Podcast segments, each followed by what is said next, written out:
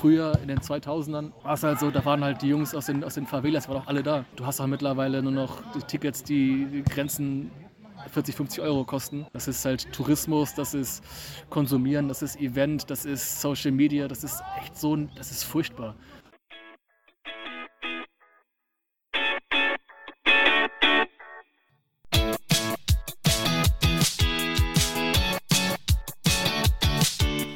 Fußballgeschichte, Fankultur, Groundhopping. Football was my first love ist deine Anlaufstelle für Fußball-Audio-Inhalte, Fußball-Podcasts und Hörbücher in der Football was my first love App.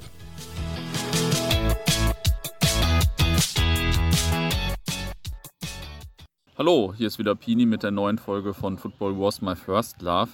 Äh, heute mal wieder ganz old school mit meinem guten alten Handy und bei einem Fußballspiel hier endlich mal wieder. Ich glaube, das erste Mal wieder ein Live-Podcast, also ein, ein persönlicher Podcast seit sechs Monaten oder acht Monaten oder so.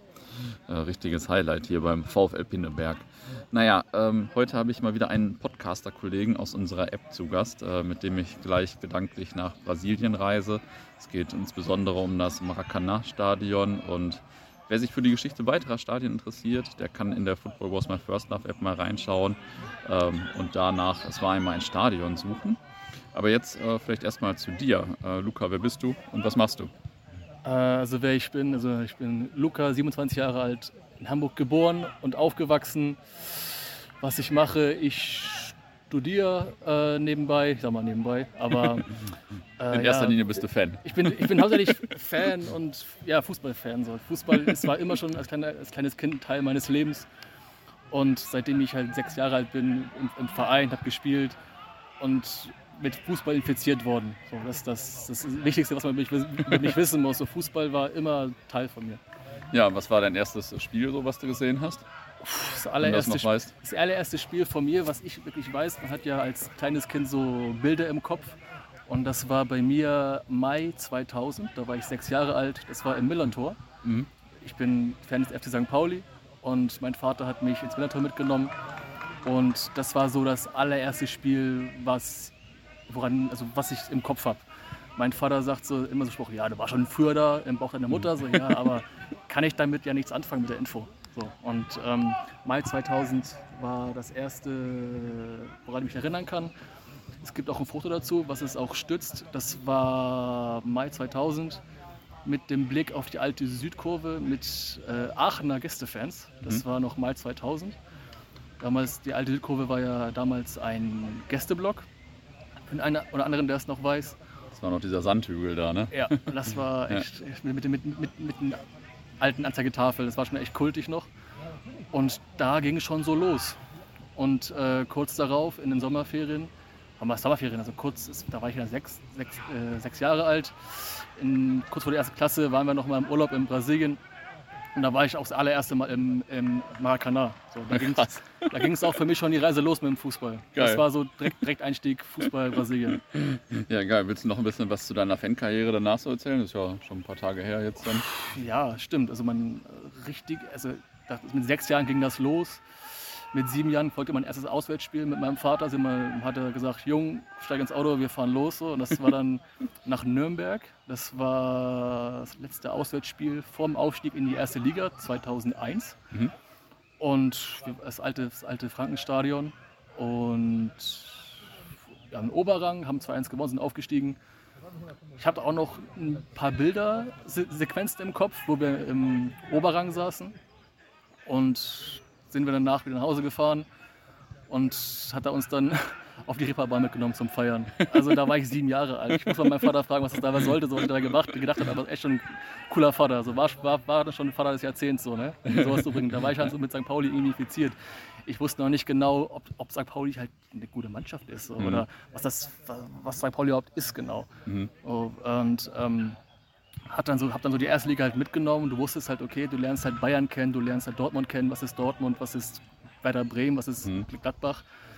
Und dann hast du Bayern, hast du Bayern geschlagen, so Weltpokalsieger, Besieger damals. So, das war so geil. So. Ich, ich, war damals halt nicht im Stadion, weil das war unter der Woche. Ich glaube, ja. das war ein Dienstag oder Mittwochabend. Wäre ich gern dabei gewesen, aber ähm, da denkst du, ja geil, der, denkst, bist, ich bin sieben Jahre alt oder acht Jahre alt und du fühlst dich ganz, ganz groß, weil du hast Bayern geschlagen. Und du wusstest, Bayern sind die Großen. Ne? Ja. Und dann kam, wie es halt kommen musste. So. Du steigst halt chancenlos ab, bist privatinsolvent, wirst durchgereicht in Liga 3 so, und dann musst du halt da anfangen, so gucken, wie du klarkommst. Mhm.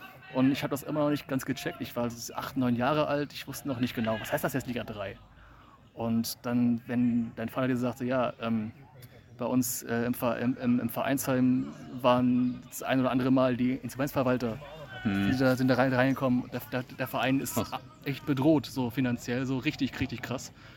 Also ja, krass. So, ne? Und dann gab es dann irgendwann die Kampagne mit dem Retter- Retter-T-Shirt, das Ja. von, davon, das da als Kind auch gehabt. So nach und nach fängst du an zu verstehen, was St. Pauli ist, dritte Liga, okay.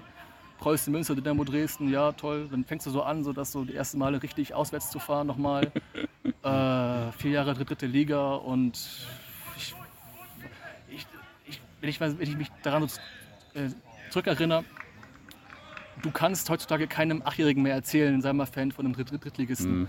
So, ich meine, ich war der Einzige in der Klasse oder auf der Schule, der, der, der, der St. Pauli-Fan war. Mhm. Wir waren in der Regionalliga Nord. Ja. Ne? Und HSV war zeitgleich halt Champions League. Ich war mit meinem Vater einem, unter der Woche, waren wir einmal bei HSV gegen Arsenal und am Wochenende war dann St. Pauli gegen Münster oder eine Kacke. Mhm. Also das waren Welten und HSV hat dann eine krasse Mannschaft gehabt, aber es hat mich halt nie so gepackt. Ich wollte immer, immer zu St. Pauli gehen. So, und ich finde es halt schwer mit den ganzen Medien, die du aktuell hast, so diesen Fokus auf dritte Liga zu lenken. Die ganzen Kids laufen alle in Juve und Barca Ja. und PSG rum. Das macht, das ist echt traurig und schade. So, Ja. hast keinen Bezug mehr zu den lokalen Vereinen oder mit den Stadtvereinen. Du guckst halt nur Neymar und Ronaldo und so und finde es halt schade. So. Man muss halt mehr in, in die eigenen Vereine halt, so die, Vereine vor der Tür unterstützen. Und Mhm. das war so. Und dann bist du halt irgendwann so 12, 13, 14, lernst du die dritte, Liga kennen, guckst dann so, ach guck, ach, da sind ja äh, Ultras da hinten, damals auf der alten Gegend gerade noch. Wolltest du auch mal dahin, weil da ist laut, da wird gesungen, da wird die Fahne wird ge- geschwungen und dann, Papa, ich will dahin. War ich halt immer da vorne bei den Ultras, wollte immer, halt, hab mir eine, eine Fahne genommen. Ich war noch relativ klein, war ganz vorne am Zaun, hab geschwungen, war froh, hab mitgesungen. Und so nach und nach so aufgewachsen mit denen. Man lernt so die ersten Leute kennen. Ach, der Kleine ist auch, auch wieder da. Äh, bin dann mit 16 das erste Mal im Szenebus mitgefahren. Nach Freiburg noch. Das war das, der zweite Aufstieg in Liga 1, den ich miterlebt habe. Das war ein Sommertag in Freiburg, 3-1 gewonnen, war geil. Und äh, dann so richtig so in die Ultrawelt eingetaucht. So, da war ich halt regelmäßig halt immer da. Jetzt halt, ich bin jetzt nicht mehr so häufig da, um mal den Monolog mal abzuschließen, weil ich halt immer den Drang für mich hatte persönlich, so ich wollte gerne mal in die Welt hinaus. Mhm. Und gerade Brasilien war für mich ein wichtiger, oder ist immer noch ein wichtiger Teil meines Lebens. Und ich hatte auch, auch für mich dann gesagt, ey, ich will jetzt ein halbes Jahr nach Brasilien, so, tschüss. Ja. Ja, und es würde, glaube ich, ein, jemand, der wirklich ultra lebt oder für den Verein halt immer da ist Mhm. oder im Viertel halt lebt, ich mache niemandem einen Vorwurf. Wenn das jemand lebt, ist klar, ich feiere das absolut. Bei mir, bei mir hatte ich immer so einen Drang, ich wollte in die weite Welt hinaus. Und das habe ich auch dann auch gemacht. Ja, krass. Hattest dann ja auch mit äh, 20 ja auch schon eine Fankarriere wie andere mit 35. We- Weiß ich ehrlich gesagt nicht. Nö, sag ich aber. Ja, okay. Ja, hört sich auf jeden Fall schon ganz gut an. Hattest du denn in Brasilien auch einen Verein, dem du die Daumen drückst? Oder kam das so mit der Zeit? Ja, äh, äh, Flamengo ist mein Verein, den ich die Daumen drücke. Das kam halt, ähm, meine, vielleicht mal den Startpunkt für Brasilien zu nennen. Meine Mutter ist Brasilianerin, Mhm. deswegen bin ich familiär mit Brasilien sehr eng verknüpft. Ah, okay. Äh, bin halt in den, war auch als, als Kind immer drüben, bin da auch, habe da auch einen großen Teil meiner Kindheit drüben verbracht. Ähm, und meine Mutter war auch selbst ähm, äh, für Flamengo in der Schwimmabteilung tätig. Mhm. Äh, meine, meine Onkels, der eine war Basketballspieler und Trainer und der andere war halt Turner. Mhm. Also, und Fl- Flamengo war halt bei uns halt zwei Straßen weiter. Der eine oder andere, der schon mal in Brasilien war oder bei Flamengo war, in, im Süden der Stadt. Es gibt, es gibt ja nicht nur das Maracanã, sondern es gibt im Süden der Stadt, im Stadtteil ähm, Leblon oder Gavia, gibt es ein riesen Hauptquartier von Flamengo, wo halt Mhm. alle Abteilungen beheimatet sind. Es gibt Handball, Volleyball, Futsal, äh, die Turnerinnen sind da, die Schwimmer sind da, das sind Mhm. alle da. Also das ist die, die, die, die Trophäenhalle ist da. Also wenn man, wenn man die Copa Libertadores immer sehen möchte, muss man da hingehen. Also das, ich, bin, ich bin halt immer da gewesen und Das war zwei Straßen von mir, da wo ich aufgewachsen bin mit meiner Familie. Mhm. Und deswegen war jeden Tag da und Flamengo war dann immer präsent, jeden Tag präsent. Und irgendwann gehst du auch mal das erste, die ersten Male ins Stadion, so zu, äh, ins, ins Maracanã, was schon für einen Sechsjährigen, glaube ich, mega krass ist. Ja, definitiv. Und äh, das hatte ich dann auch gepackt. So. Flamengo war seitdem immer Tag, äh, Teil meines Lebens. Ich erinnere mich so, ich, wir sind halt immer spazieren gegangen so in die, durch, durch, durch, durch, diesen, durch, durch den Verein. Und ich habe noch ähm, Julio Cesar trainieren sehen. Der eine oder andere mag, kennt ihn gleich noch von Inter Mailand. Mhm. Habe ich noch trainieren sehen. Und jetzt ist, er- ist, glaube ich, am selben Sommer noch zu Inter gewechselt. Dann habe ich, glaube ich, noch spielen sehen ähm, äh, davor noch. Und ähm, ja, er ist halt bis heute eine Vereinsikone im Verein. Und Ja. das sind so Erinnerungen, die sind ja, stimmt, krass. Du hast den gesehen und den gesehen. Seitdem ist halt Flamengo halt ein Teil meines Lebens. ja, So, ja. krass, äh, nicht schlecht. Und ähm, wir, wir gehen gleich noch ein bisschen mehr auf Brasilien und dann auch auf das Stadion hier ein. Mhm. Ähm, aber vielleicht sag noch ein paar Sätze zu deinem Podcast. Ähm, worum geht's? Wie heißt der überhaupt? Welche Folgen gab es schon? Was hast du noch so für Ideen? Oh, Ideen gibt es, glaube ich, viele. Ideen gibt es viele. Also mein Podcast, ich hatte äh, selbst den Drang, weil ich glaube, du merkst auch, dass ich viel sabbeln kann, wenn der Tag lang ist. Ich hatte irgendwann so viel Drang und so viel Information bei mir im Kopf. Ich, hatte, ich brauchte ein Ventil, um es loszuwerden. Ich musste, halt, ich musste mit irgendjemandem reden oder mit irgendwas reden. Ja. So. Und ähm, ich hatte dann ähm, dich dann kontaktiert, weil ich halt, weil du, äh, glaube ich, ich, ich glaube, durch dich hatte ich eher die Chance, das zu verwirklichen. Mhm.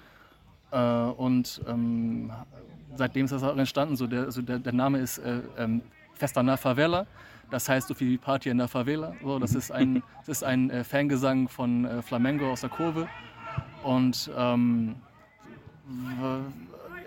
und wollte ich halt auf alles eingehen, was irgendwie klar, also einerseits wollte ich über Brasilien erzählen, einerseits auch viel über Flamengo erzählen, über die Fankultur, wie sind, wie sind Torcidas entstanden, wie ist der Fußball in Brasilien, was ist Sache, wie, also einfach die, die äh, jeweils die, die Gruppen auseinandernehmen, so welche Gruppen gibt es, äh, welche Vereine gibt es, wo kann man hin, wo muss man hin, so alles, was Brasilien und Flamengo beinhaltet, so das war so mein, mein Ziel ist, Bra Brasilien so gut wie möglich und detailliert wie möglich Mhm. äh, an den Mann oder an die Frau zu bringen, gerade auch, weil, wie wir glaube ich schon festgestellt haben, ich bin seit da, seitdem ich sechs bin. Mhm. Als ich 14 war, ich hatte ja auch äh, fußballerisch, war ich auch aktiv früher, war halt äh, mit 14, 15, 13, 14, 15 war ich halt äh, selber bei Flamengo in der Jugendmannschaft tätig, habe da selbst gespielt und die wollten mich dann halt verpflichten, weil so, es war in dem Sinne, ja, so Torwart aus Deutschland, der ist groß, der ist gut, der, der kann was, so den wollen wir behalten. Meine Mutter war dagegen, äh, weil mit hier eine Schule, bla bla bla. Hm. Und ich hat dann, hab dann, äh, glaube ich, eins war eins war, es war ein Trainingstag und ich habe dann den Vater von einem meiner Mannschaftskollegen kenn, kenn, kennengelernt. Und äh, wir waren 14 und der war Vizepräsident der Torcida von Flamengo.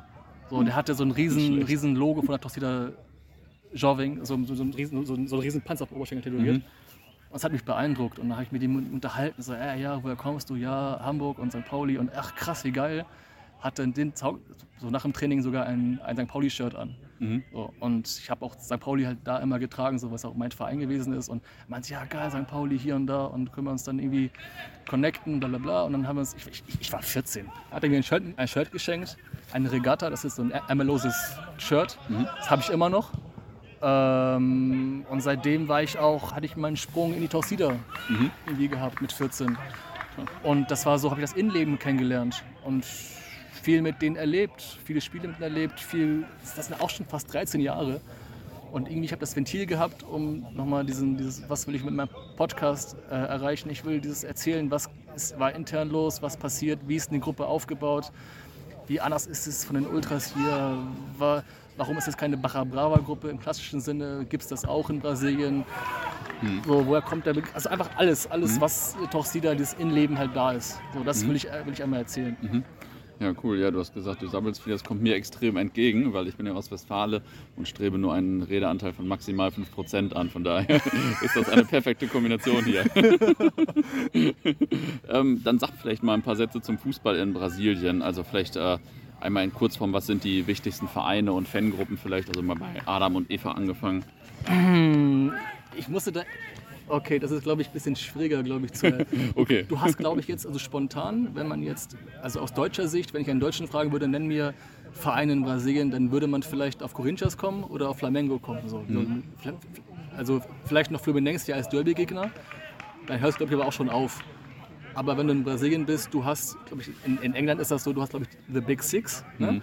Aber in Brasilien hast du schon die großen 10, großen 10 12. Mhm. Sondern du hast halt vier Vereine aus, aus Rio. Das sind halt äh, Flamengo, Fluminense, Vasco da Gama und Botafogo. Du hast vier Vereine aus Sao Paulo, also Sao Paulo, Corinthians, Palmeiras und Santos kann man, zähle ich mir jetzt auch aus als Sao Paulo, obwohl Santos per se eine Hafenstadt ist, ein bisschen außerhalb von Sao Paulo, aber die Torcida hat ihr ihr Hauptquartier in Sao Paulo, Ah, okay. äh, sind vier. Dann gibt es noch zwei in Porto Alegre, das sind Internacional und Gremio. Und Belo Horizonte sind noch zwei mit äh, Atletico Mineiro und Cruzeiro. Also du hast jetzt zehn große Vereine schon. So, ne? Ja, krass. Und dazu du Cruzeiro, die spielen aktuell zweite, zweite Liga. Äh, die waren sehr, sehr, ich sag mal, schalkig unterwegs. So echt, also echt von Fehlinvestitionen zu, zu hohe Gehälter, äh, Ja. sportliche Misere, so ist echt krass. Und Vasco da Gama und Botafogo sind auch abgestiegen. Und ähm, also das sind erstmal die großen Vereine, so nach der Definition. Also es gibt sehr, sehr viel. Du kannst nicht so.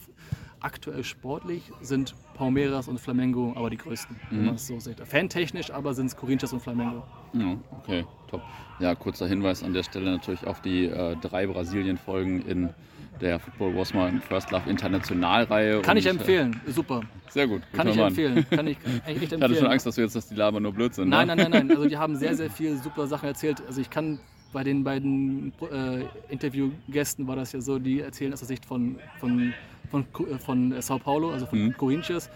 Ich kenne diese, diese Welt nicht. Also ich bin halt nur, ich kann nur die Geschichten aus Rio erzählen. Was die Mhm. beiden, also was die erzählt haben, ist echt super. Also kann ich echt, kann ich echt unterstreichen, was sie, was sie erzählt haben. Ja, ich habe auf jeden Fall einiges gelernt und jetzt lerne ich bestimmt auch noch äh, einiges. Ich weiß nicht, äh, willst du noch ein bisschen was zu den Fangruppen sagen oder sonst vielleicht was äh, sind die Unterschiede so zum Fußball in Deutschland vielleicht? Was, was ist anders? Also, Brasil, also in Brasilianer, Brasilien ist das so, Fußball ist halt wirklich, seit klein auf wird es in, in, in, in dich reingeimpft. Mhm. Äh, in Brasilien ist das dann auch so, du hast halt, du spielst halt den ganzen Tag Fußball, ob jetzt auf der Straße, das sind halt super Straßenkicker und wenn du bei einem Fußballverein anfängst, weil bei, in Deutschland ist das so, du gehst in einen Sportverein, so wie hier, und kickst hier auf dem Feld, so, ne? hier auf, dem- Mhm. auf dem Rasenplatz, äh, hast ein normales Training. Aber in Brasilien fängst du erst an, äh, fängst, fängst du in, in der Halle an. Mhm. So, Okay. Das heißt, wenn du sechs Jahre alt bist, kommst du halt zum Verein. In dem Fall ist es war halt bei mir auch so, als ich sechs war, ich weiß bei Flamengo ein bisschen gekickt habe. Du fängst, bis, fängst halt die ersten drei bis vier Jahre in der Halle an. Das heißt, kleines Feld, kleiner Ball, du musst halt viel Mhm. fummeln. Und das ist schon mal eine gute, gute äh, Basis. So. Ja. Das heißt, man lernt dieses Tricksen und Fummeln, enge Räume, Passspielen, irgendwie raus, raus, rauswinden. Auf der, wenn du es auf der Straße lernst und in der Halle lernst, das ist schon für viele, viele Jahre echt eine gute Basis. Mhm. Und, Fußball, und deswegen seh, so sehe ich das, dass die, sind die Fußballer auch, auch, auch so gut. Die sind super Trickser, super Magier. So, Mhm. das, ist, das ist echt ein Traum, die zuzusehen. Das ist gar keine Frage. Aber der Riesenunterschied ist, was ich, äh, deswegen gehen auch viele nach Europa, ist, du hast Traumfußballer, du hast, die können wirklich so, so viel am Ball, aber es fehlt diese taktische Schulung, Mhm. diese Disziplin, dieses vorausschauende Denken. So, das, dieses Spielverständnis, das Ja. haben die noch nicht. Ja. So, und diese, und diese eu- europäische Schule gibt es in Brasilien nicht, immer noch nicht. Mhm.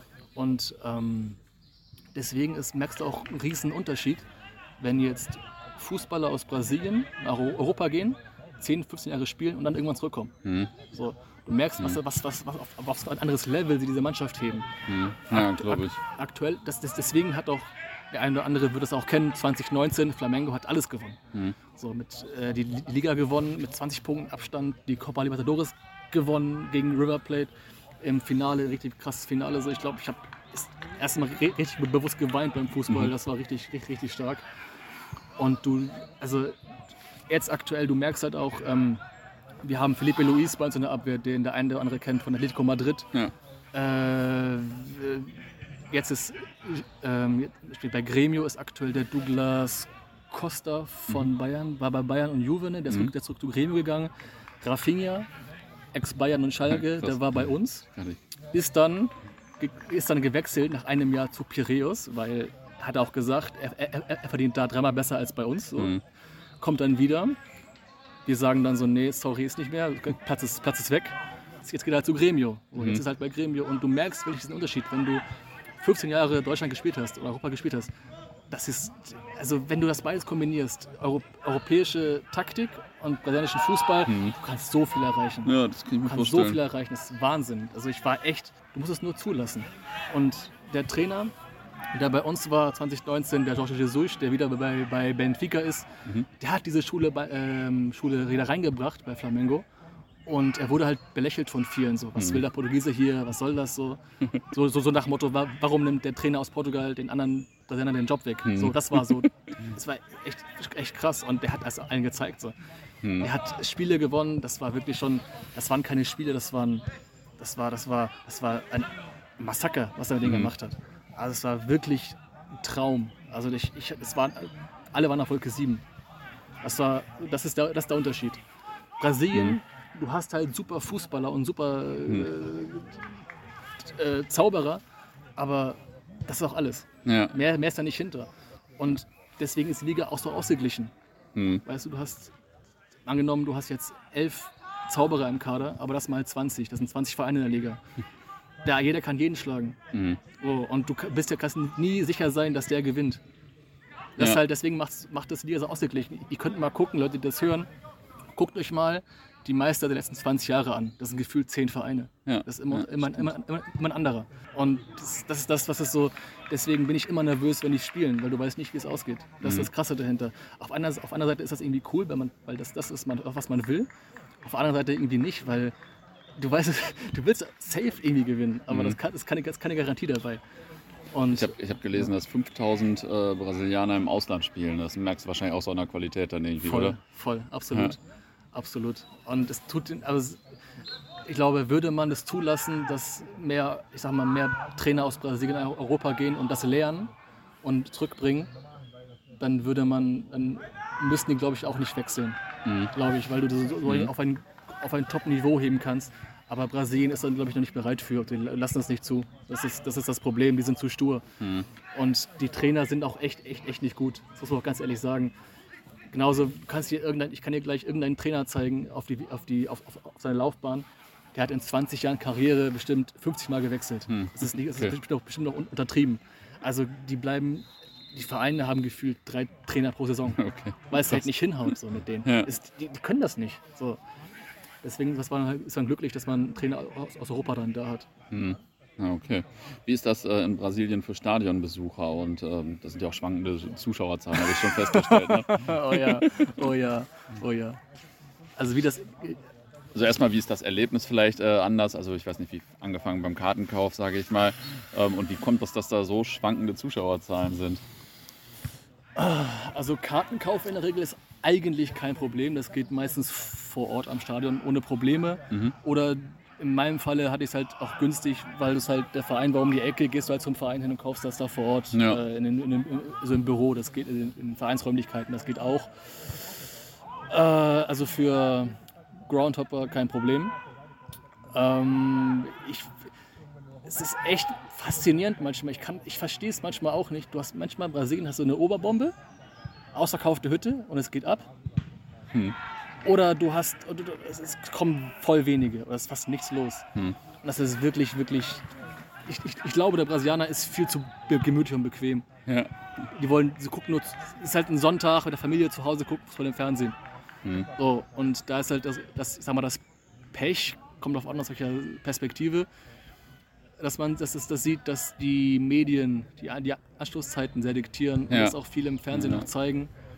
Und die gucken das gerne im Fernsehen mit der Familie und anstatt ins Sta- äh, äh, Stadion zu gehen. Das war früher anders. Früher in den 50er, 60er, 70er, 80er, 90ern, da hast du auch schon geile Vollhütten gehabt. Ne? Hm. Ja, deswegen stehen da wahrscheinlich auch so massig große Stadien. Ne? Ja, also Ja. das, gerade das Morumbi in São Paulo oder das Maracanã früher, das waren schon echt, das waren echte Wuchtdinger. Hm. Also unter 100.000 waren echt selten.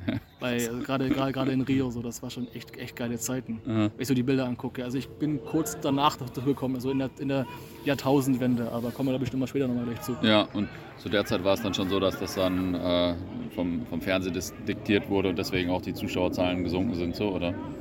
Kann ich auch, ich, ich, ich glaube, das war ein bisschen später, in 2010, Ja, okay. glaube ich. Ja. Ich, ich, ich, kann- ich kann so vermuten. So. Ich erinnere mich noch an richtig geile Spiele an volle Hütten. Ähm, das hat angefangen so 20, nee, 2000. Da hat man angefangen, das Maracana auch umzubauen. Mhm. Das wurde, die Kapazitäten wurden, wurden, wurden kleiner. Und wann, du warst dann bei offiziell 150.000 gewesen zuerst. Da, also im Laufe, im Laufe der ähm, 1980er und 70er und dann irgendwann warst du bei 90.000. Das wurde dann immer kleiner, Mhm. immer kleiner. Und dann haben die angefangen halt umzubauen. Mehr Si- Sitzplätze, mehr Plätze zwischen den Stühlen. So, das ist halt, es wurde halt immer kleiner und irgendwann die ganzen Älteren von damals gehen halt auch nicht mehr. Die Familien sitzen alle vorm Fernseher so. Das ist Mhm. halt. komm, es- Man muss echt einen guten Tag haben in Brasilien, Mhm. um eine geile Hütte zu um, geil, um geile Hütte und Stimmung zu erwischen. Also es kommt leider, leider nicht häufig vor. Außer man geht dann wirklich bei zu Vereinen, die eine geile Phase haben, wie das war zum Beispiel Palmeiras und Flamengo. So. Da gehen halt, Mhm. das, das, das sind halt 50.000 sind schon ein guter Schnitt. Mhm.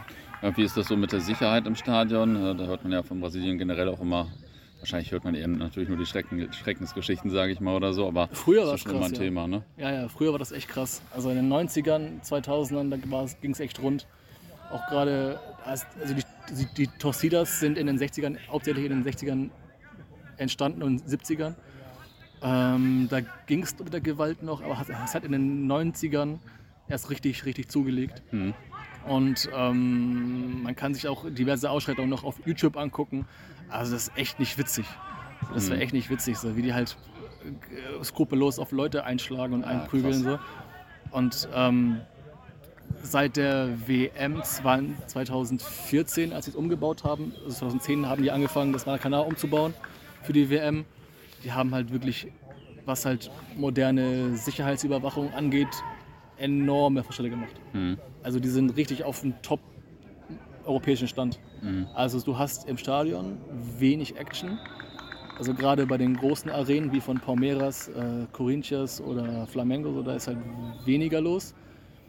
Eher so ein bisschen außerhalb, aber ist auch noch überschaubar eigentlich. Aber die haben was halt Überwachung und also Sicherheitsapparat hat richtig zugelegt. Also die sind richtig stark mittlerweile. Mhm.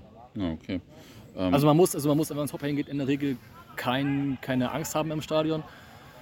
Wie gesagt, in der Regel gilt, erkundigt euch aber vorher, wo, wo das Stadion liegt. Mhm. Also es kann halt sein, dass du halt irgendwo außerhalb der Stadt bist, bist in, irgendeiner- in irgendeiner Favela mhm. und die ziehen dich halt ab, wenn du halt keinen Plan hast. So, gerade bei. Vasco da Gama ist einer, das Stadion ist schon sehr, ich sag mal, ungünstig gelegen, mitten in der Favela. Mhm, So. okay. Das ist echt schon, echt schon nicht übel. Ja. nicht, nicht übel, sehr, sehr übel. So. Ja. Das ist echt schon, also nicht übel für einen, der Grounds mag, weil das echt schon ein geiles Stadion ist. ja. Und übel für jemanden, wenn man wirklich planlos durch die Gegend läuft. Also man Mhm. muss, also, ist, also ich denke mal, aber Fußballfans oder Hopper haben generell ein Gespür, glaube ich, sich so unauffällig zu verhalten und wenn es geht, nicht aufzufallen. Ja. ähm, dann komme ich doch mal zum Maracanã. Ähm, würdest du sagen, es gehört so zu den fünf bedeutendsten Stadien weltweit oder, ähm, oder wie ist das so insgesamt für dich angesiedelt? Oder für jemanden, der jetzt vielleicht keinen brasilianischen Hintergrund hat auch? Also einer der bedeutendsten Stadien der Welt. Mhm. So, für mich ist es einer der größten, also einer der besten, also das, das ist so viel Geschichte hinter. Mhm. Ich würde, es- also ich, ich würde ich fast schon vergleichen mit dem San Siro oder Ja. das ist so viel Geschichte dahinter und wenn du einmal davor stehst in diesem, vor diesem Bau und denkst, was hat das Stadion alles erlebt? Ja. Zwei Ja. WM-Finals, Ja, krass, ne? so zwei, zwei WMs erlebt. Äh, das tausendste Tor von Pelé oder Pelé, so, weil die Brasilianer sagen, die sagen immer Pelé, die Deutschen. Mhm. äh, sonst, also es wurde ja, es wurde ja gebaut in den, also in, in Ende der 40er, weil ja wirklich dieser Gedanke war, hey, wir wollen, wir wollen jetzt eine WM veranstalten Mhm. und wir wollen das größte, wir wollen ja auch was bieten. Also wir wollen das größte Ja. der Welt, äh, äh, Stadion der Welt bauen. Das größte Stadion damals war ja der Hampton Park in Glasgow, Mhm. mit 150.000. Und die, wollten, die haben dann gebaut ein Stadion für 155.000, also 5.000 mehr, also gerade noch einen Tick mehr noch, um Glasgow zu übertrumpfen. Das war schon sehr, sehr witzig, ja, um das, das, das so zu lesen. Und dann Also Anlass war die WM 1950 dann, die in Brasilien Ja, stattfand, ne? ja, ja, das war, das war der Grund. Also die hatten in den 40ern schon, wollten das schon eher machen, aber es war halt das erste Turnier nach dem Zweiten Weltkrieg. Ne? Mhm. Und ich glaube, die FIFA hatte den Plan, schon ein bisschen früher die WM zu veranstalten, aber so die Quellen sagen, dass Brasilien gesagt hat, ähm, ja, lass mal noch ein, zwei, drei Jahre warten, weil Mhm. damit die Europäer Zeit zum Aufbau haben. So, weil die, das Europa war, glaube ich, relativ in Asche. Ja, ja. So, und lass, lass die Franzosen, lass die Deutschen, lass die sonst was auch immer ihre Teams aufbauen. Hm. Und so ist es dann auch, in, auch äh, entstanden. Und Rio zum Beispiel, Rio war damals, das wissen auch nicht viele, habe ich festgestellt, bis in die 60er war Rio noch die Hauptstadt von Brasilien. Mhm. Das war halt auch eine ganz andere, ganz andere Si- Si- Situation. Man- äh, Du kannst halt nicht eine WM veranstalten, du hast kein Stadion. Ja. Du brauchst halt ein Stadion. Ja, das und stimmt. das war dann schon in den Mitte, Ende 40er wollten sie dann dieses Projekt Maracana, also es hieß damals nicht Maracana, aber äh, wollten das äh, realisieren. Mhm. Ähm, und gibt es da zum Bau vielleicht interessante Anekdoten oder so? Da, so, ein, so ein Bau ist ja immer so eine, also immer wenn wir uns mit dem Stadion beschäftigt haben, gab es da irgendwie interessante Anekdoten. Es hat viel länger gedauert oder keine Ahnung was. Also ich weiß, ich, ich habe selber nie ein, ein Stadion gebaut. Ich weiß nicht, was so die, Re- die, Re- die Regelbauzeit ist, aber es war in zwei Jahren gemacht ungefähr. Also ich glaube zwei Jahre, ich glaube für Maracana, ich glaube das ist echt, echt schon sportlich, glaube ich, so, ein- so, Ja. so ein Riesenteil dahin zu bauen. Ja. Und sonst, ich glaube, also das, weil ich darüber nachdenke, ich glaube, es ist nichts Spannendes passiert. So. Außer jetzt das, dam- der damalige Bürgermeister, äh, wie, wie, wie, ich habe den Namen gerade nicht mehr im Kopf, äh, Mendes irgendwas. Ich meine, der Typ muss ein Ego gehabt haben. Das ist echt, das kannst du dir nicht vorstellen. Du, du baust ein Stadion in deiner Stadt und dann dann blendest du es dann nach, nach dir. So, kannst, kann, man, kann man mal. Das Also es- äh, eher so wie also es ist römischen Herrscher oder Also so. es, ich, es ich glaube, das steht nicht auf Wikipedia, glaube ich. Muss man ein bisschen genauer suchen. Aber es hat jetzt seine Anfangszeit, hieß es Stadio Municipal Mendes, so unge- ungefähr. Tor. Tor 1-0, super. Das war, das, das, war, das war, war der allererste Name vom Stadion. Es hat sich aber dann auch nicht, nicht, nicht durchgesetzt. Also, äh, und zum Stadionbau, es gibt, glaube ich, auch nicht so viel Spektakuläres zu erzählen. Äh, es gab eine Idee vom Stadion und dann gab es halt die üblichen in der Politik, so, ja, ist zu teuer, wo soll das hin, bla bla bla. Also die, die üblichen Sachen. Und die wollten das erst in Jacarepaguá, glaube ich, bauen. Das ist ein bisschen außerhalb. Hier der eine andere, der, der, der Brasilien kennt, der Rio kennt. Das ist 20 Kilometer, 30 Kilometer westlich vom Stadtkern. Und dann wurde halt beschlossen, so, nee, denn es gibt im Stadtzentrum, gab es, gab es einen ehemaligen ähm, Jockeyclub, äh, hier Pferderennbahn und so, das wurde, der wurde nicht benutzt. Und dann äh, bauen, bauen wir das dahin, weil es ist in der Stadt, es ist gute, gute äh, Verkehrsmittel, also kann man es schnell erreichen, ist in der Stadt und bauen wir das dahin. Und dann fingen auch schon 1974 an, dieses übliche, diese Architekturbüros halt zum, zum Bewerben, dass sie es bauen wollen. Und dann fing es auch schon an und dann wurde das dann großgezogen. So, es war schon relativ fix, haben es hingekriegt, ja. Ah, okay. Und war die Eröffnung bei der WM 1950 oder gab es dann vorher schon irgendwie ein krasses Es gab ein Eröffnungsspiel Spiel, so? es gab ein Spiel, also es ist ein Spiel, also aus, aus, Groundhop, aus Groundhopper-Sicht, ich weiß nicht, ob ich das zählen würde. Es war eine Stadtauswahl von Rio gegen Sao Paulo. Also ich weiß Da nicht, ob ich man das zählen lange würde. drüber diskutieren. Ja, kann man, kann man, kann der eine oder andere äh, Groundhopper mal sagen, ob das, ob das zählen würde oder nicht. Also ich fand das echt schon be befremdlich. So, die, hätten- die, hätten, alles machen können. Flamengo gegen den und den und Flamengo gegen Vasco, Flamengo gegen Corinthians, die hätten alles machen können. Ja. Aber die haben halt die besten Spieler von Sao Paulo gegen die besten von Rio spielen lassen. Mhm. Und das erste Tor hat ein Spieler von Fluminense geschossen. Ich glaube, sein Name war Didi. Mhm. Achso, der war auch bekannter Nationalspieler später, oder? Glaube ich. Oh, ich, Vielleicht ist auch ein anderer Didi, aber mir kommt der Name kenne den, nicht ich kenn den bekannt Namen vor. aus den 50ern, nicht, Ja. nicht, nicht, nicht so ganz. Ähm, Ja. Aber genau, und am Ende Ja. des Liedes war Sao Paulo gewinnt noch 3-1. Also, Ah, okay. Und äh, bei der WM fanden da auch ein paar, äh, fanden ja auch einige Spiele statt. Was, was war so das krasseste? Ich weiß nicht, gab es da nicht Brasilien, Uruguay vor dann 200.000 Zuschauern oder so? War das, war das nicht so ein legendäres Spiel? Es war so, glaube ich, ja doch, kannst du das als, als legendärste Spiel, glaube ich, glaub ich äh, bezeichnen. Gerade diese 199.854, glaube ich, ist die Mhm, genaue Zahl. okay. Ähm, es, gab halt, es, gibt, es, gab, es gab viele Spiele, die da ausgetragen wurden, also, Mhm. worden sind. Brasilien hat, glaube ich, fünf der sechs Spiele, die sie hatten, da ausgetragen. Okay. Und ähm, ich fand ich auch sehr interessant, mal so die ganzen Zahlen, Zuschauerzahlen mir mal anzugucken. Du hast halt, wenn Brasilien spielt, über 100 150.000. Und dann hast du so ein Spiel wie Spanien gegen Chile, da waren nur 20.000. Also das kann ich mir echt trist vorstellen. Ja, Und ähm, genau, das, der, der Gipfel war dann das Finale, diese, gegen, gegen Uruguay das Finale, ja. Mhm. Das 1 zu 2. Ja, ja, das war schon, also 200.000, das kannst du heutzutage eigentlich keinem mehr erzählen. Das war, das war lebensmüde. Das Ja. hätte dir kein, es würde dir niemand mehr erlauben, das Ding zu machen. Wenn, wenn, wenn dann eine Panik ausgebrochen wäre, das hätte, das wäre Chaos Naja, gewesen. klar. Das kannst du nicht, das, das geht nicht mehr.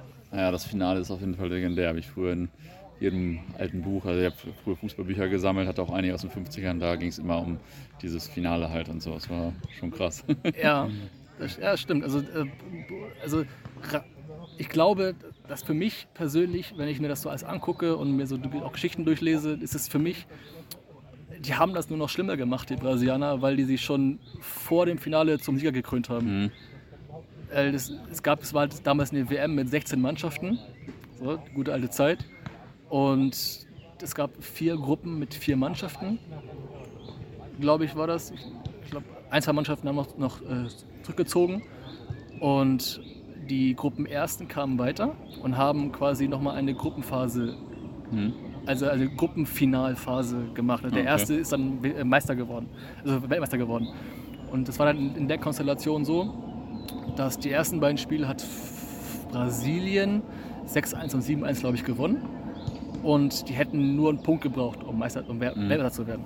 Und Uruguay hatte sich relativ so, pff, ja, so mit immer, nur, immer so Sachen wie so 1-0, 2-0, 2-1, 3-1 so über die Runden geschleppt. Und an sich war für jeden klar, so für den Brasilianer, so, das, das, das Ding gehört uns. So, und die haben schon gefühlt, zwei Tage vorher schon sich als Weltmeister gefühlt. Die ganze Presse und die Medien und alle haben das schon zelebriert. Mhm.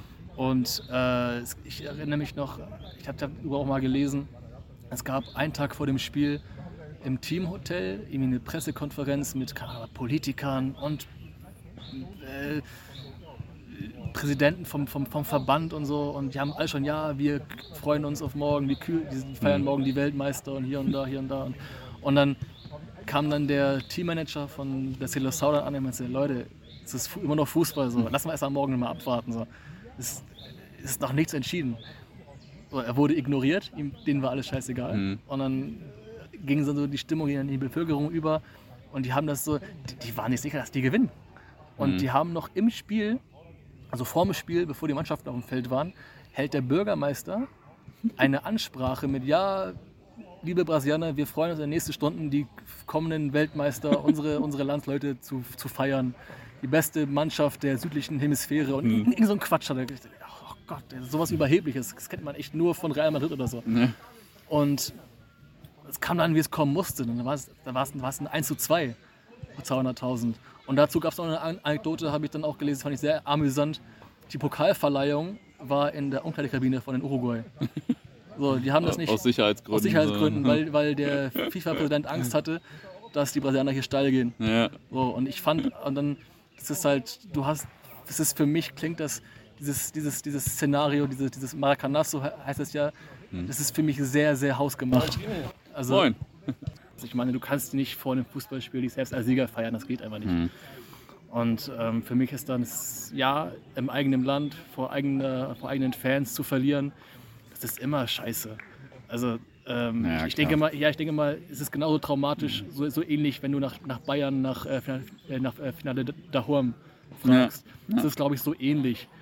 Ich weiß nicht, wie die Bayern einen Tag vorher drauf waren, so, aber ich glaube nicht, dass sie sich schon als Sieger ge- gekürt haben, was, Mhm. glaube ich, diese Niederlage doppelt und dreifach schlimm macht. Ich meine, wenn du dich als Sieger präsentierst und dann noch verlierst, dann stehst du halt doppelt dumm da. Mhm. So. Und das war so einer der schlimmsten Niederlagen, die du dir eigentlich vorstellen kannst. Und ich, ich, ich, ich weiß nicht, ich bestimmt muss es noch ansprechen, so, aber dieses 1 zu 7, das war, das, das war auch scheiße. Das war auch schlimm. Aber ich denke mal, auch vor heimischer Kulisse noch von Deutschland sich abschlachten zu lassen. Ich glaube einfach, Brasilien sollte keine Heim-WM mehr austragen. Weil es, das, das, das zwei Heim-WMs und zweimal so ein Schreckensszenario, so dass halt Brasilien sollte nie wieder eine Heim-WM austragen. Bei wem warst du da, oder für wen warst du eigentlich bei dem Spiel dann im Halbfinale? Ich muss ganz ehrlich sagen, ich versuche so gut wie es geht, eine gesunde Distanz zur Mannschaft immer zu mhm. haben, auch aus deutscher Sicht und auch aus brasilianischer Sicht. Mhm. Ich muss auch zugeben, als ich halt aufgewachsen bin, als ich Torwart, ich, wollte, ich war halt immer Torwart, ich wollte immer so sein wie Olli Kahn. Mhm. So, deswegen fand ich auch Olli Kahn immer cool und äh, war auch doch schon immer mir an, angeguckt. Und rein fußballerisch so im Laufe, wenn man erwachsen wird, fühlt man sich schon zu Brasilien hingezogen, weil du halt ja. so und äh, hast halt super Namen gehabt, wenn du halt eh familiär immer da bist und dir ein paar Spiele anguckst, dann ist es halt auch geil. Und ich habe mich dann da immer zu ein bisschen mehr hingezogen gefühlt. Aber ich wollte immer so eine, so eine Distanz immer dazu da behalten. Ich wollte halt nie so dieses Nationalmannschaftsidentitätsding wollte ich immer nie so haben. Mhm. Aber ich muss ganz ehrlich gestehen, das 7-1, das hat schon wehgetan. Mhm. Also das war schon echt krass. Also das war viel zu krass. Ja, klar, ist noch was anderes als dann so ein 2-1, wo du einigermaßen neutral bleiben kannst oder so dann. Ne? Deswegen kann ich auch ja. jeden, jeden nur gratulieren, der beim 7-1 dabei war. Egal ja. auf deutscher Seite oder brasilianischer Seite, weil das war Geschichte. Ja, das ist also, glaube ich, ganz selten oder gar nicht mehr haben, dass du im Halbfinale ja. so ein 7-1 halt hast. Oder es war, glaube ich, wann, wann war das? Bayern gegen Barca 8 2 oder so. Mhm. Auch im Halbfinale, glaube ich. Das wirst du ganz, ganz selten noch haben, ganz kaum mehr haben. Und fällt mir dazu noch eine Geschichte ein ähm, zum Bau des, nee, zum Umbau des Maracanas zum, zum WM-Stadion. Da haben Deutsche mitgeholfen. Mhm. Also die Deutsche waren auch mit am, am Umbau und auch am Design äh, des neuen Maracanas beteiligt. Und dann haben auch die Brasilianer auch gesagt, ey, die Deutschen sind schon krass drauf. Ne? Also die helfen uns beim Maracanã, mhm. die helfen uns bei der Arena Corinthians, also das ist in Sao Paulo das andere WM-Stadion kommen hierher, schlachten uns ab und, und nehmen, nehmen den Pokal mit nach Hause. also Deutschen sind echt die krassen. So, ne? Also die kommen her, bauen, bauen unsere Arenen, mhm. besiegen uns und fahren nach Hause im Pokal. So. Also das, war, das war schon sehr, sehr witzige Geschichte. So. Wie war eigentlich äh, das Maracana im Originalzustand? Also wie äh, hast du da irgendwie Bilder vor Kopf? Wie war das? Ja, also für jeden und das, ich, ich war auch einer, einer von denen, das ist dieses, dieses, dieses, dieses Runde. Ne, du guckst mhm. auf Maracana von oben und es ist so rund. Mhm. Was aber per se jetzt nicht stimmt. Also es sieht, es sieht rund aus, aber es ist immer noch eine kleine Ovalform. Ich glaube, es mhm. nimmt sich nichts um, um, um 30 Meter oder so. Ja. Aber es ist so dieses Runde, wenn du von oben rauf guckst und dann einfach dieses einfach diese runde Form mit den Sitzschalen in Blau, mhm. Gelb, Weiß, Grün und unten nochmal äh, so Stehplätze früher gehabt in den 2000 und dann kamen nach und nach Sitzplätze dazu, so blaue Sitzschalen dazu. Also das war schon dieses Bild, das hat sich in meinem Kopf eingebrannt. Das war für mich das echte Maracana. Mhm. So, das, was die jetzt damit gemacht haben, das ist eine Schande. Mhm. So, das ist, das ist, das kein, ist traurig, wenn das. Das ist kein so. Maracana mehr. Ja. So, das ist, das, der, darunter hat die Stimmung auch sehr gelitten, wenn du, mhm. wenn du zu Flamengo, zu Fluminense gehst. Du kannst, du hast nicht mehr diese, diese Soundfahnenplätze, die du vorher hattest, wenn man sich ein Bild aus den 2000ern anguckt und jetzt. Die Soundfahnen hingen anders, die Stimmung war anders. Also die Torcida war unterm Dach. Das war eine echt geile Stimmung und ist echt, das ist auch innerhalb der Torcida so, innerhalb der Gruppe sagt, ja, das ist ein Stadion für die Gringos. Mhm. So, das, ist, das ist ein Stadion mhm. für die mhm. Ausländer. Das ist, das, das ist nicht mehr Maracanã, das ist nicht mehr Brasilien. Ah, krass. Oh, und das ist echt, das ist, das ist fremd. Das, du gehst rein und fühlst dich fremd. Mhm. Du bist ein Fremdkörper. Das ist, das ist, das ist Kundschaft mittlerweile. Du hast, die, mhm. du hast, es, du hast es auch gentrifiziert.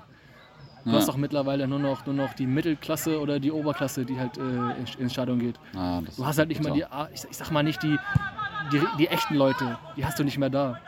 Früher in den 2000ern war es halt so, da waren halt die Jungs aus den, aus den Favelas, waren auch alle da. Mhm. Die, die Tickets waren schon ganz günstig, so vielleicht maximal ein Zehner, so umgerechnet in Euro. Und die Jungs konnten sich doch alle aus den, aus den Favelas konnten auch leisten. Mhm. Und wenn man aus dem Maracanã rausgeht, du hast den Blick auf die Favelas. Und das waren halt auch die Jungs, die da waren im Stadion. Und du hast auch mittlerweile nur noch die Tickets, die, die Grenzen 40, 50 Euro kosten. Mhm. Und ja. du kannst dann einem Familienvater oder irgendwann nicht mehr erklären, so zum, zum Fußball zu gehen, der dann lieber sagt, nee, diese 50 Euro, die brauche ich für, für mein Kind, um mein Kind zu versorgen. Ja, dann mach er lieber das. Und dann die, die, die Mittelschicht und die Oberschicht, die geht halt hin. und du siehst wirklich, wie das, wie das sich verschiebt. So, du hast halt die ganze, ich sag mal, die ganzen äh, Stimmungsmacher oder die ganzen Torcidas, die sind mittlerweile seltener da. Mhm. Oder eine ganz andere Zusammensetzung im Stadion. Das ist halt Tourismus, das ist Konsumieren, das ist Event, das ist Social Media, das ist echt so, das ist furchtbar.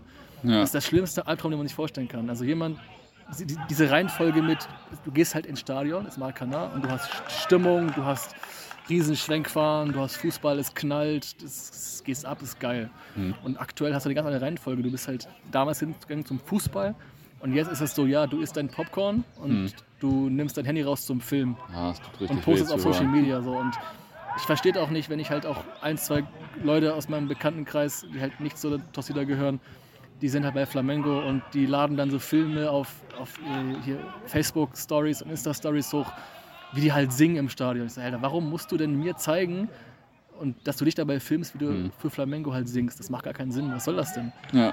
So, das ist halt viel Rumgefilme, viel, also die gucken nicht mehr, die gucken nicht mehr richtig das Spiel. Die filmen sich nur noch sich, wie die singen und das ist nur das ist viel zu viel Handy im Stadion. Mhm. Das hast du damals mit Russia nicht gehabt. Und ähm, das, doch, das wird doch keiner zulassen. Ja, ja, das glaube ich. Ja, krass, das ist natürlich echt bitter zu hören. Ähm, wie, was war eigentlich zwischen den beiden Weltmeisterschaften? Hat sich das Stadion da, wie wurde das groß verändert? Oder wer hat da überhaupt die ganze Zeit mal gespielt? Verschiedene Mann, Vereinsmannschaften oder ja, wie das so? Auch eine, äh, eine interessante Anekdote äh, dazu.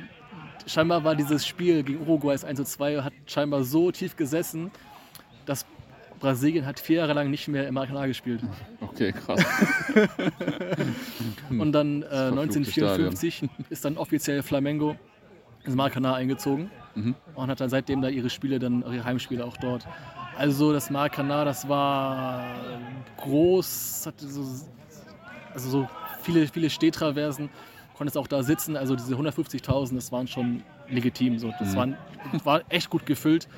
Ein Flamengo Fluminense, ich glaube, das war, ich glaube, das ist der Zuschauer Clubrekord, also unter, unter Verein waren bei 195.000. Mhm. Das war auch ein Derby Fla Flu. Und dann so nach und nach hast du halt mehr, mehr, mehr Sitzplätze, mehr Sitzschalen eingebaut. Und es war bis in die 2000er noch normal, dass du Zahlen um die 100.000 hattest. Hm. Und 1992 war eine, es war schon echt ein tragendes Ereignis, war es so, dass halt eine, eine Balustrade oder ein, ein Zaun vom Oberrang ist weggebrochen. Ah, okay. Da sind halt Menschen gestürzt ja. und sind drei Menschen gestorben, 92. Und da hat man angefangen, die Massen ein bisschen zu re regulieren, mhm. dass weniger, also die Kapazitäten eingeschränkt werden. Ich glaube, das war dann ungefähr dann die, die 100.000 war schon die Grenze, glaube ich, damals noch. Ja. Und, und 2000 hat es dann angefangen mit, mit, mit äh, einer ähm, Reduzierung der Kapazität. Das war die Zeit, wo ich im Stadion war. Ich erinnere mich noch, das hat mit den ersten Bilder im Stadion bei mir im Kopf. Oben waren halt die Sitzschalen Unten hattest du noch einen Unterrang und die Hälfte waren Sitzschalen und davor noch Stehplätze noch gehabt. Mhm. Und ähm, dann so nach und nach hat man angefangen, so unten auch komplett zu bestuhlen. Und dann war es einfach komplett alles bestuhlt. Und dann warst du irgendwann so bei 92.000, was halt auch eine gute Zahl ist. Ja, ja, definitiv. Auf jeden Fall. So. Und, ähm, und ähm, ja, genau, ich erinnere mich auch, genau, das hat dann 2006, glaube ich, hat man angefangen, auch die untere, unter, äh, den Unterrang zu bestuhlen und das war das Pokalfinale, das weiß ich noch, 2006 gegen Vasco da Gama. Das waren nur 45.000 im Stadion, weil halt der Unterrang komplett gesperrt war. Mhm. Das war halt, daran, daran das, das, weiß ich noch, das war dann die letzte richtige Umbauphase, bevor man 2010 das dicht gemacht hat für die WM. Mhm. Ja, okay. Was, was heißt eigentlich Maracana? Was, ist, was also, Maracan also Maracana, ähm, es gibt in Rio einen kleinen Kanal, einen kleinen Fluss, der heißt Maracana. Mhm. Und das Stadion wurde halt auch da, da auch Maracana dann auch genannt. Ähm, Maracana ist ein Begriff, ist eine indigene Sprache. Mhm. Also es gibt in Brasilien, gab es früher auch Indios. Äh, und das ist, ist, eine Sprache, die heißt Tupi. Tupi ist ein Völkerstamm der Indios in, in Brasilien. Und in, in der Sprache heißt Maracana quasi so Rassel, so dieses Musikinstrument. Mhm. Und es gibt auch noch einen Vogel, das heißt, also eine, eine Papageienart, die heißt, die heißt Mara, Maracana Guasu. Okay. Das ist eine Papageienart, in grün gibt es, glaube ich, gar, in Rio glaube ich gar nicht mehr. Und äh, man hat sich dann so diese kleine indigene Geschichte, Tradition Mhm. sich noch im Namen noch, noch, noch, noch verankert. Mhm. Und äh, genau, indigene Bevölkerung gibt es in Brasilien sehr, sehr wenig noch. Mhm. Also leider. Ähm, angenommen, jetzt ist die Welt, Welt bald wieder normal, äh, nicht mehr so viel Corona und so weiter. Und ich möchte dann demnächst den Ground endlich mal machen. Bei welchem Spiel sollte ich das am besten machen? Also die geilsten Spiele von Flamengo habe ich immer erlebt gegen Vasco da Gama. Mhm. Das waren immer die geilsten Spiele. Also vom Prestige würde ich sagen, so vom Namen ist, ist halt Flamengo Fluminense, glaube ich, am bekanntesten. Mhm. Aber Flamengo und Vasco da Gama sind, glaube ich, das ist einer der besten Stadtderbys, die du halt Mhm. hast. Du hast in Brasilien auch viele Derbys, die richtig geil sind.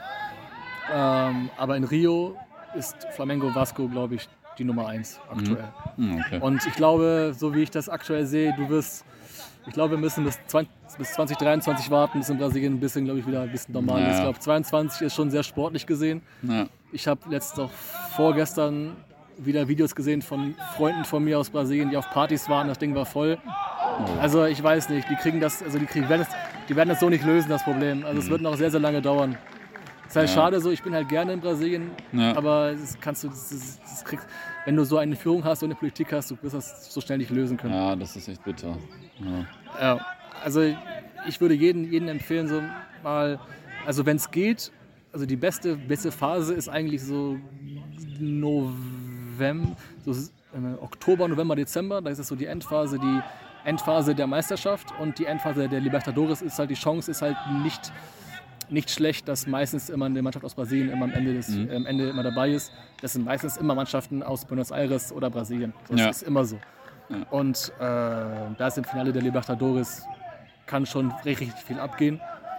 Und sonst, ja, das ist so die beste, die beste Phase eigentlich, immer dahin zu gehen, nach, Mhm. nach Brasilien. Zum Abschluss muss ja jeder immer eine interessante oder amüsante Anekdote erzählen, so aus seiner Fankarriere oder vielleicht auch generell aus deinem Fußballwissen. Oh, also ich sag mal so, Fußgeschichten oder Anekdoten aus Brasilien sind meistens nicht sehr witzig. Mhm.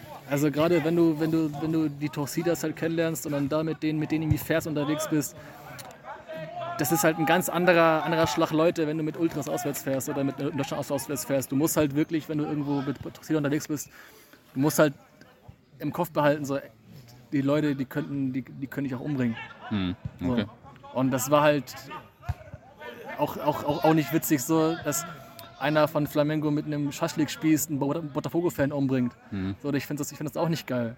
Ja. Und genauso ist halt für mich was für mich, für mich auch nochmal prägend, dass oder oder sch- schockierend nochmal, wenn man mit der Toxida reingeht ins Stadion, dass ähm, so mit dem Mat- Material damals, äh, wenn du halt die, die Trommel aufschraubst, weil manchmal ist es halt so, dass gerne mal so Marihuana halt mit reingenommen Mhm. wird und geraucht wird. Und dann waren halt zwei Revolver von innen Okay. dran, dran geklebt. Und dann dachte ich mir so, ach du Scheiße, hab ich nie, alter Fuck, Alter. Mit Revolvern? Mhm. Muss das sein? So, ja, im Endeffekt ja, das muss sein. Weil der, die, andere wollen, die anderen wollen die wollen dich auch umnieten. Mhm. Und das war so ein Moment, so, da war ich, war ich so leicht geschockt, so, ach du Scheiße. Ja, Und ich- das- und da war ich 16. Würden wir auch fertig machen. Boah, das war nichts, das war echt nicht geil. Und sonst, ach, im Endeffekt und auch, also meistens sind die Geschichten aus Deutschland, wenn ich mit, mich mit Freunden hier unterhalte, sind deutsche Auswärtsfahrten, also hier in Deutschland sind, glaube ich, immer viel witziger und amüsanter. So, das sind Ja. da Suftgeschichten hier und da. Also ich, Das ich trinke selber nicht, aber ich hatte mal eine Geschichte, wenn ich im Nachhinein zurückblicke, das war halt auch mega witzig. Im Moment, in, in dem Moment ja glaube ich nicht. Ähm, wir hatten ein Montagabendspiel in Bielefeld mit St. Pauli und dann ist halt die Szene mit Neunern gefahren. Weil schnell hin, Spiel, zurück und dann schnell nach Hause, so Montagabend. Und dann, ich hatte halt äh, meistens, ich, bin- ich habe damals in Barmbek noch gewohnt, bin wirklich so einem Treffpunkt noch beim Rewe vorbei, habe noch ein- eingekauft. Ich habe gefragt, nee, wer will noch irgendwie was trinken, essen? Ich, ich bin ja auf dem Weg, ich, ich hole kurz was. Hatte eine kleinere Sporttasche mit. Und dann waren wir halt dann da, Spiel 0-0, nichts passiert, zurück. Waren auf, war in der Nacht von Montag auf Dienstag. Es war 2 Uhr nachts. Ich bin bei mir an der Fußbüttler Straße, da habe ich damals gewohnt, bin dann so nach Hause spaziert. Und hält einmal ein, Stre- so ein, so ein Streifenwagen neben mir. Hm. So, und ich war da schwarz gekleidet, schwarze Tasche. Und dann kamen dann zwei Beamte zu mir und so, ja, ähm, stehen bleiben, wer, wer sind Sie, was ist in Ihrer Tasche? So, ja, da ist nichts. Ja, es gab hier gerade einen Diebstahl in der Umgebung. Da, äh, der Einbrecher ist auf der Flucht. Ähm, Okay. Könnte ich bitte, aus, bitte ausweisen? Ja, bitteschön. So hier und dann, ja, kommen Sie erstmal mit, bitte. Ich so, ach du Scheiße. Ach du Scheiße. Ich, jetzt, ich bin voll müde, es ist 2 Uhr nachts, irgendwo in Hamburg, habe gar keinen Bock, dass, dass ich die Bullen noch mitnehmen. Und dann saß ich im Streifenwagen, wollen mich mitnehmen. Es gab, es gab noch, einen, noch einen Funkspruch, ja, wir haben ihn gefasst. Oh Mann. Das war, und dann, das war so, uff, ich hätte das, das war noch, also ich, ich das war, war, mir, war mir nicht das erste Mal. Ich hatte, als ich sieb, auch mit 17, äh, da hatte ich, deswegen ist das gut als, als Hopper, ich war damals noch, ich hatte von Hoppen damals noch keine Ahnung. Mhm. Ich hatte immer gern meine, meine, äh, meine Tickets zu Hause. Also meine ne, Osnabrück auswärts und Mhm. Ja. bla bla bla. Auf einmal standen dann äh, zwei, auch zwei Beamte vor meiner Tür. Da war ich 17 und die meinten, ja, äh, Herr so und so, kommen Sie bitte mit. Ich sage, warum denn? Ja, Sie stehen im Verdacht, äh, schwere Körperverletzung, äh, Burgstraße, äh, an der U-Bahn, Uhrstation. Ich so, ach du Scheiße, was, war das denn, was, was, was, was, was war denn da? Und dann, es gab da, es war auch in der Fett in der Zeitung, dass ein junger Mann so per Videokamera in meinem Alter, der sah auch so ähnlich aus wie ich, der hat eine ältere Frau zusammengeschlagen, so Okay. in der U-Bahn-Station Burgstraße. War auch fett in der Zeitung, auch diese, das Kamerabild war auch auf der Titelseite, glaube ich, von der Hamburger, von der Hamburger Morgenpost. Und hat wohl jemand gesagt, wohl gesagt zur Polizei, dass ich das gewesen bin. Haben mich halt die Bullen mitgenommen auf die Wache. Und ja, ja, und dann hatte ich aber noch, habe ich gesagt, nee, ich war das nicht. Ich war an dem Tag, war ich in Osnabrück beim Auswärtsspiel. So, dann war mein Vater auch noch da und dann hat er, mich- hat er mich da raus, dann da rausgeholt. So, ey, wir waren wirklich nicht da. So, wir waren halt, also wir waren nicht in, Burg, in Burgstraße, wir waren, wir waren Ja. in Osnabrück. So, und hat ein bisschen gedauert, aber deswegen finde ich es Ja, immer gut, die Tickets ja. immer aufzubewahren. Ja, das, Also ich, äh, ich hätte mich, so habe ich das glaube noch ich, nie gesehen, aber ja. also ich, ich, hätte mich, glaube ich, gegen äh, an dem, an dem Bielefeld-Abendspiel, glaube ich, mich auch irgendwie rausreden können, weil ich hatte mein Ticket auch dabei gegen Bielefeld. Mhm. Aber das war, glaube ich, auch gerade nicht witzig. So, du hattest halt bist schwarz gekleidet, kommst vom Ja. Auswärtsspiel, Tasche ist leer, gerade war ein Einbruch. Ja, natürlich bist du da direkt fetzer ins Raster. So. ja. Ja, ich hatte, ich, ich habe noch keine Nacht auf der Wach verbracht. Das kann ich, glaube ich, mal sagen. Das war relativ, relativ ja, ganz also witzig. Immer gut auf die Eintrittskarten aufpassen. Ja, und sonst halt noch so kleine amüsante Geschichten. So. Wir hatten auch ein Auswärtsspiel in, in Ingolstadt. Was, Ich glaube, es war Ingolstadt oder irgendwo in Bayern. Oder Fürth, ich glaube, ich glaub, Ingolstadt. Da waren wir beim Einlass, wollten rein, hatten uns gefahren, alles, alles mit. Kam ein Mann mit, zwei, mit, mit seinen beiden Kindern, so zwei Mädels. Und der hatte so ein Torscheiner-Shirt an. Mhm. So, und dann haben wir, sind wir zu dem Herrn hin und gesagt, ja, Herr Kollege, Sie wissen, das Shirt geht nicht. Machen Sie bitte die Biege. So, die beiden Mädels können gerne in den Block. Wir kümmern uns um sie, keine, kein Problem. Aber Sie haben sich zu- bitte zu verpissen. Mhm. Und dann meint er so, hä, ja, wieso? St. Pauli, ist- St. Pauli, St. Pauli ist doch tolerant gegenüber jedem. Und dann so, nee, ach komm, alles gut. Ja, komm, hau ab. So, hau ab. Das war dann das so nette Geschichten am Rande so. Ja. Ich, bestimmt würden noch mehr einfallen, äh, wenn man drüber nachdenkt, aber so spontan so, so, glaub ich, so Ah, zwei, drei, vier, die mir so eingefallen sind. Also, doch mal auf demnächst. also, also, also Brasilien-Geschichten sind in der Regel nie witzig. Ja. Ich meine, ich war in dem Zeitpunkt nicht dabei. Ähm, ich glaube, das war das erste Spiel, nachdem ich mal zurückgeflogen bin. Da wurde der Bus beschossen. Okay. So, das ist halt auch nicht geil. Du fährst dann nach Nö. Sao Paulo so, und du musst halt auch gucken, dass du halt, dass du halt nicht am Fenster sitzt, weil dann ist jemand draußen vom Auto, schießt einer auf dich und du sitzt am Fenster und eine Kugel fliegt um die, um die, um die, um die Ohren. Und das ist halt echt nicht geil. Brasilien-Stories, Auswärtsfahrten ist echt kein Spaß. Nee, das hört sich nicht so an. Krass, ja. Vielen Dank für das Interview. Danke dir, Pini.